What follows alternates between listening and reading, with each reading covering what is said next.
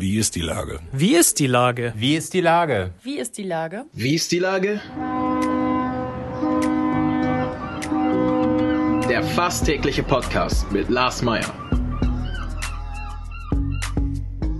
Wie ist die Lage? Unser fast täglicher Podcast als Kooperation mit der Mopo und der Gute-Leute-Fabrik spürt tagesaktuellen Fragen nach.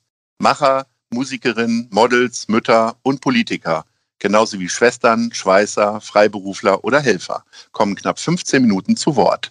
Die Auswahl ist rein subjektiv, aber immer spannend und überraschend. Mein Name ist Lars Meyer und ich rufe fast täglich gute Leute an. Unser Partner, der das diese Woche möglich macht, ist Meierlikör. Guter Schluck zugunsten von Mensch Hamburg. Jetzt auch in der Sofa-Edition. Herzlichen Dank. Heute befrage ich Lena Meyer von der Buchhandlung Kohn und Dobernick. Ahoi Lena. Moin Lars. Liebe Lena, das düstere Novemberwetter treibt die Menschen wieder zunehmend in die Lesesessel. Was sind denn bei euch gerade die Renner unter den Leseratten? Äh, gibt es immer unterschiedliche Renner. Nach wie vor ähm, verkaufen wir gut den äh, Band Corona Nights Hamburg, ähm, den John beim letzten Mal auch schon erwähnt hat. Da haben wir auch gerade frisch signierte neue Exemplare reingekommen. Es äh, läuft aber auch sehr gut der neue Roman von Britt Bennett, Die verschwindende Hälfte. Das ist ein äh, wahnsinnig vielschichtiger äh, Roman, der auch aktuelle Fragen von ähm, Rassismus in der amerikanischen Gesellschaft äh, reflektiert. Mhm. Ja, so sieht das aus bei uns gerade. Wie entstehen tatsächlich solche Bestseller eigentlich im Kleinen? Ähm, kommen die Leute zu euch rein und sagen, wir haben in der und der äh, Zeitung eine gute Kritik gelesen? Oder ist es tatsächlich viel häufiger so, dass sie zu dir kommen und sagen, Lena, du weißt, ich bin Krimi-Fan, äh, ich mag äh, angloamerikanische Literatur, schlag mir mal was vor? Das kommt tatsächlich ähm, beides vor in regelmäßigen, ähm, in regelmäßigen Abständen. Ähm, wenn du jetzt nach Bestsellern fragst, ähm, dann entstehen aus dem ersten keine Bestseller. Also es sind oft so kurze Hochs, die dann wieder abflauen, wenn ein paar mhm. Tage später irgendwie die, die Kritik vergessen ist. Und ähm, Bestseller, die äh, wir sozusagen aber machen und dann auch eben bei solchen Fragen wie äh, du weißt doch immer einen guten Buchtipp weitergeben, sind Bücher, die sich bei uns im Team ähm, rumsprechen, also wo wir uns selber zuerst irgendwie gegenseitig die Bücher empfehlen und ähm, dann im zweiten Schritt auch äh, die Kunden dafür begeistern. Das ist eigentlich so der schönste Fall und oft ähm, entsteht aus diesen ähm, Entdeckungen dann auch unsere, unsere Perlen des Monats, die wir ja ähm, in monatlichen Abständen äh, gesondert präsentieren und die immer handverlesen sind und unbestechlich sozusagen äh, ausgewählt denn, werden. Muss man eigentlich als Buchhändlerin besonders schnell lesen können und äh, vor allen Dingen gilt dann B Buchlesen zur Arbeitszeit, also zur, weiß ich nicht, 40-Stunden-Woche oder so? Äh, nein, das kommt obendrauf. Das kommt obendrauf. Ähm, schnell lesen Weiß ich nicht. Also ich bin keine Schnellleserin. Ähm, sicherlich ist man an mancher Stelle im Vorteil, schnell lesen zu können.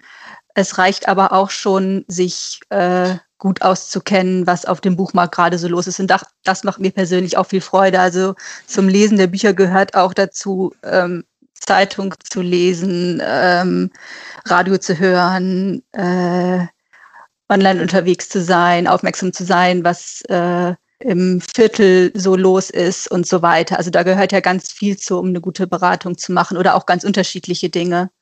Da muss es man nicht unbedingt drei Bücher pro Woche lesen können.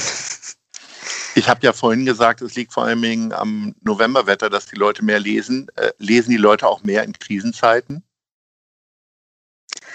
Ähm, in Krisenzeiten allgemein kann ich, glaube ich, nicht so wirklich beantworten. Also es ist schon so, dass ähm, gewisse Geschehnisse ähm, äh, in der Gesellschaft sich auch im Kaufverhalten ähm, widerspiegeln, also im Buchkaufverhalten. Also es kann schon sein, dass ähm, zu verschiedenen ähm, Fragen oder Krisen Menschen Antworten in Büchern suchen. Jetzt in dieser Zeit ähm, ist eine anhaltend große Leselust zu spüren, die uns natürlich sehr freut. Und ähm, erfahrungsgemäß geht das jetzt ja so weiter, weil ähm, schon gar nicht mehr in so ferner Zeit die Feiertage nahen. Die kommen ja ähm, dann doch irgendwie immer wieder unverhofft schnell. Und da hoffen wir in diesem Jahr, dass sich viele auch frühzeitig auf den äh, Weg machen, ähm, weil wir immer noch in Zeiten des Abstands und äh, der Hygiene leben. Und ähm, genau, aus dem Grund haben wir in diesem Jahr tatsächlich ähm, sowohl um die Leselust ähm, weiter äh, anzufachen, einen, einen Abstandskalender ähm, mhm. statt einem Adventskalender überlegt mhm. und ähm, empfehlen schon seit dem 1. November jeden Tag auf den sozialen äh, Netzwerken ein Buch, das ähm, uns ähm, in diesem Jahr begeistert hat, besonders. Okay, das und heißt, ihr stellt das heraus und empfiehlt den Leuten auch an dem Tag vorbeizukommen. Also Bücher sind ja so klassische Last-Minute-Geschenke, nehme ich mal an. Also ich neige auch dazu, äh, wenn ich gar nicht weiter weiß, dann ein gutes Buch zu kaufen und zu verschenken. Äh, das ist dann aber meistens tatsächlich so, dass ich es dann am 22. oder 23. kaufe. Entsprechend voll ist es bei euch da immer. Jetzt hast du ja gesagt, äh, die besonderen Bedingungen bringen euch auch zu besonderen Aktionen. Ähm, ihr empfehlt den Leuten also vielleicht, also auch mir beispielsweise, jetzt schon an Weihnachten zu denken.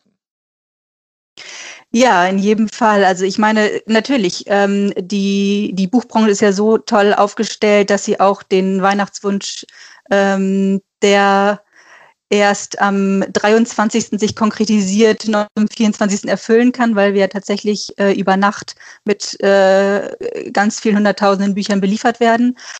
Aber, und das wird ja auch ähm, so bleiben, ähm, sehr wahrscheinlich. Mhm. Und jetzt ist es aber so, dass es natürlich auch schön ist, äh, länger, sicherer und schöner einzukaufen in diesen Zeiten weiterhin. Und dafür empfehlen wir auf jeden Fall, jetzt schon loszugehen, weil jetzt die Schlangen an der Kasse noch kurz sind. Jetzt äh, kann man in Ruhe stöbern und auch die Paketdienste sind noch nicht überlastet, denn äh, Weihnachtsgeschenke oder Geschenke zu den Feiertagen werden ja auch gerne durchs Land verschickt. Ähm, außerdem, wer jetzt nicht aus dem Haus gehen mag, kann auch unseren Online-Shop nutzen und zum Versand nach Hause zu bestellen. Und das alles geht jetzt auch deutlich schneller und ähm, deutlich ohne mehr zittern, ob es noch nicht ankommt, als am 15. September höchstwahrscheinlich. Und ich denke, alle Kollegen im Einzelhandel werden sich auch, auch freuen, sozusagen wenn jetzt schon daran gedacht wird. Wie Hamburg-patriotisch sind denn eure Konsumenten? Also werden Hamburger Autorinnen und Autoren besonders stark nachgefragt bei euch, weil ihr halt so im Viertel verwachsen seid, Karo Viertel und Schanze, oder äh, liegt ihr gar, gar nicht über den Schnitt? Und wie hoch ist der Schnitt überhaupt? Hm. hm. Hm. Also ich bin ja selber äh, keine Hamburgerin und meine Erfahrung mhm. ist, dass ähm, Hamburger, ähm, die in Hamburg leben, auf jeden Fall immer ein Interesse daran haben, was in Hamburg los ist, ob sie jetzt gebürtig in Hamburg sind oder nicht. Das ist bei uns, glaube ich, auch nicht mhm. anders. Und ähm, wenn du aber nach Hamburg-Büchern äh, im Speziellen fragst, dann ist es auffällig, dass oft von Besuchern speziell nach ähm, Romanen, die in Hamburg spielen, äh, gefragt wird oft. Also das kommt schon sehr, sehr regelmäßig vor. Ähm, Was sind denn deine so Hamburg Alltime-Favoriten? Also ich komme jetzt als Touri zu dir in den Laden und sage, Mensch Lena, ich möchte gerne drei Hamburg-Bücher kaufen, die in den letzten Jahren irgendwie weggegangen sind wie warme Semmel. Welche sind das dann für dich? Rein subjektiv. Das ist für mich auf jeden Fall äh, Karen Köhler. Wir haben Raketen geangelt, ein äh, sehr toller Erzählband ähm, das ist von Jens Eisel, sowohl der Erzählband Hafenlichter als auch ähm, sein erster Roman, bevor es hell wird. Das ist im äh, Krimi-Bereich auf jeden Fall Simone Buchholz. Von Simone Und einfach alle Bücher, oder? Dazu. Und da haben wir auch alle Bücher. Ja, auf jeden ja, Fall. Okay. Und ich habe jetzt auch tatsächlich gerade ein ganz ähm, tolles Neues gelesen. Da ist die Autorin, gebürtige Hamburgerin, mhm. was ja auch toll ist. Aber das Buch hat gar nichts mit, mit Hamburg zu tun, sondern ist ein Debütroman, der in Dermin angesiedelt ist, einer Kleinstadt in äh, Mecklenburg. Mhm. Und ähm, erzählt eine Coming-of-Age-Geschichte und verknüpft das aber tatsächlich der Aufarbeitung eines Themas, das überhaupt nicht ohne ist, nämlich ähm, ein Massenselbstmord, den es 45 gegeben hat in der, der Minen.